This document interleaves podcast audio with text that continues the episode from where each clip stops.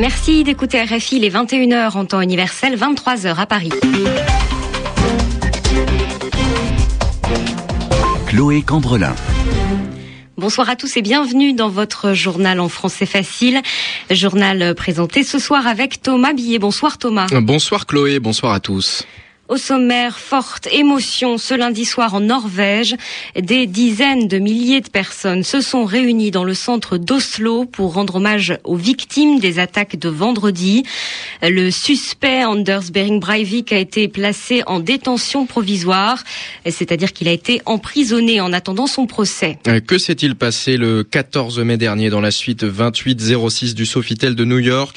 Pour la première fois, la femme de chambre qui accuse Dominique Strauss-Kahn raconte sa version des faits. Vous entendrez Nafissatou Diallo dans ce journal. Et puis la sécheresse dans la corne de l'Afrique. Le secrétaire général des Nations Unies, Ban Ki-moon, estime qu'il faut plus d'un milliard d'euros rien que pour la Somalie. Mais le montant de l'aide promise n'a pas vraiment été abordé ce lundi lors de la réunion qui était organisée à Rome. Les ONG sont déçues. Le journal en français facile. Des dizaines de milliers de roses brandies tendues vers le ciel ce lundi soir à Oslo en Norvège. Oui, c'est ainsi que plus de 100 000 personnes ont rendu hommage aux victimes de la double attaque qui a eu lieu vendredi. 73 personnes ont été tuées selon un nouveau bilan qui peut encore changer. Dans la journée, Anders Breivik Breivik, l'auteur présumé des faits, le suspect, a été placé en détention provisoire. Il est pour le moment emprisonné pour une période de huit semaines qui pourra être renouvelée et il passera quatre semaines isolé, mis à l'écart. Lors de son passage devant le juge, Breivik a reconnu les faits, mais il a expliqué que c'était pour défendre son pays contre l'islam et le marxisme. Alors la personnalité de cet homme de 32 ans qui avait publié plus de 1500 pages sur son projet interroge, pose question.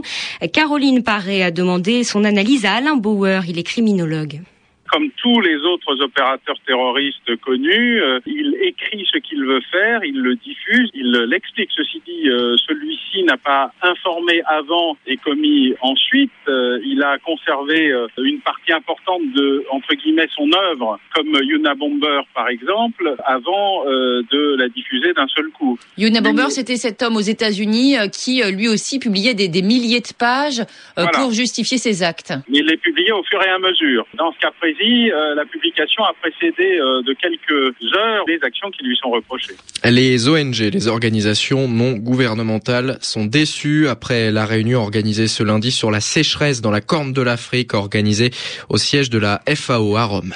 Le directeur de l'Organisation des Nations Unies pour l'alimentation et l'agriculture, Jacques Diouf, a réclamé une aide internationale massive et urgente.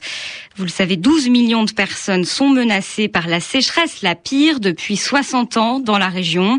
Selon Jacques Diouf, il faut 1 milliard 600 millions de dollars dans les 12 mois et 300 millions dans les deux mois qui viennent. Or, aujourd'hui, à Rome, la question du montant précis des sommes promises est restée floue. Elle n'a pas vraiment été abordée. L'ONG Oxfam dénonce l'attitude des pays riches et le manque de solutions de long terme pour lutter contre la famine. Luc Lamprière est le directeur d'Oxfam France. Pour le moment, seulement une poignée de gouvernements des pays développés sont montrés euh, prêts à s'impliquer euh, suffisamment pour sauver les vies des plus pauvres et des plus vulnérables en Afrique de l'Est. Il y a des pays euh, tels que la France et l'Allemagne qui ont pris des engagements encore limités. On attendait aujourd'hui des annonces importantes pour combler le déficit estimé par les Nations Unies de 900 millions de dollars pour l'aide d'urgence. On fera le décompte en fin de journée, mais on est encore loin du compte. Les donateurs et les gouvernements des pays riches ont, manifestement fait preuve d'amnésie hein, collectivement. Ils doivent oublier qu'on ne peut pas agir que de crise en crise d'urgence en urgence et sans régler les problèmes structurels. Donc c'est aussi l'enjeu de Rome aujourd'hui. Une telle catastrophe peut être évitée, mais il faut traiter les problèmes de fond. Dans la situation actuelle, avec des stocks de réserves très faibles, il faut que la, France en particulier, qui préside le G20 et qui avait pris l'initiative de cette réunion à Rome, passe au stade suivant, qui est de reprendre l'agenda du G20, tant qu'il en a encore temps, réparer le système alimentaire mondial, qui impose des décisions euh, rapides, fortes, faut investir dans la petite agriculture paysanne, il faut la rendre plus résiliente, il faut contrôler la volatilité des prix, il faut assurer un accord ambitieux sur le climat en cours d'année. Questions-là font que la situation qu'on connaît aujourd'hui dans la corne de l'Afrique ne puisse pas se reproduire. Des propos recueillis par Cécile de Comarmont et une conférence des donateurs sera organisée ce mercredi à Nairobi, au Kenya. On parle de la Côte d'Ivoire, Chloé, la Côte d'Ivoire où le Conseil constitutionnel a un nouveau président. Paul Yaoundré a été remplacé par Francis Vaudier. Ce juriste de 75 ans a été nommé par un décret du président Alassane Ouattara. Deux membres du Conseil constitutionnel ont été remplacés et deux autres reconduits. Cela faisait plus de deux mois qu'elle faisait la une, mais elle ne s'était toujours pas exprimée. La femme de chambre qui accuse Dominique Strauss-Kahn de l'avoir agressée sexuellement livre, donne sa version de l'affaire. Oui, Nafissatou Diallo a accordé un entretien à l'hebdomadaire euh, américain Newsweek. Elle a aussi donné une interview à la chaîne de télé ABC, une interview dont des extraits ont été diffusés ce lundi. Elle y raconte de façon crue, de façon directe, ce qui s'est passé, selon elle, le 14 mai dans la suite du Sofitel. Voici un passage de cette interview. I was like, I'm so sorry. I turned my head. Je lui ai dit, je suis désolée, j'ai tourné la tête. Mais il est venu et, il m'a attrapé les seins. Et il m'a dit, non, non, ne soyez pas désolée. Je lui ai dit, arrêtez ça, je ne veux pas perdre mon boulot. Oui, j'ai dit arrêtez, arrêtez, arrêtez ça. Mais il ne voulait rien entendre. Et il a continué de me pousser, de me pousser, de me pousser dans le couloir. J'avais si peur, j'étais effrayée. Non, je ne suis pas une prostituée. Je n'ai jamais été traitée de ça depuis que je suis née. Je prends Dieu à témoin, je dis la vérité du fond de mon cœur. Et Dieu le sait. God knows that. Nafissatou Diallo sur la chaîne de télévision américaine ABC et la prochaine audience, le prochain rendez-vous devant la justice de Dominique Strauss-Kahn aura lieu dans une semaine.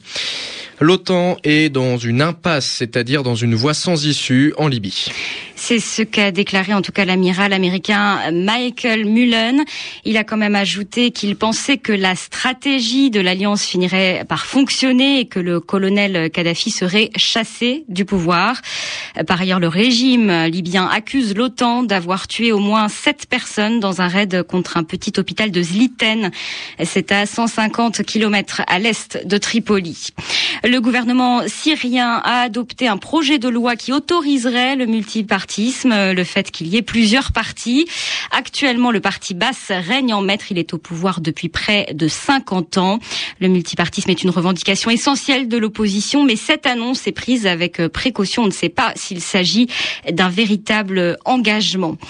Voilà, c'est la fin de ce journal en français facile. Merci Thomas Billet, merci euh, comme chaque soir à vous tous de nous avoir suivis. Le rendez-vous de Wall Street. La bourse de New York a terminé en baisse ce lundi. Le Dow Jones a perdu 0,70% et le Nasdaq 0,56%. Pierre-Yves Dugas. L'indice Dow Jones commence la semaine sur une chute de 88 points, revient à 12 593 dans un volume de plus de 760 millions de titres sur le New York Stock Exchange. L'indice du marché Nasdaq cède 16 points et revient lui à 2843. Du Fonds monétaire international au ministre des Finances du Brésil, en passant par les plus grands gérants de fonds des États-Unis, les appels à la résolution rapide de la crise budgétaire qui sévit à Washington se multiplient. Les investisseurs sont de plus en plus nerveux car républicains et démocrates n'ont toujours pas de solution commune pour relever le plafond de la dette publique. La dégradation des États-Unis paraît de plus en plus probable, même si le plafond de la dette était relevé à la dernière minute avant le 2 août et si donc le défaut du Trésor américain était ainsi. Pour autant, la panique redoutée par certains ne se manifeste toujours pas. Le scénario du pire, qui serait celui d'un défaut du Trésor le 3 août, n'est pas encore jugé crédible. Dans ce contexte, le dollar est faible, certes, mais pas vis-à-vis de l'euro.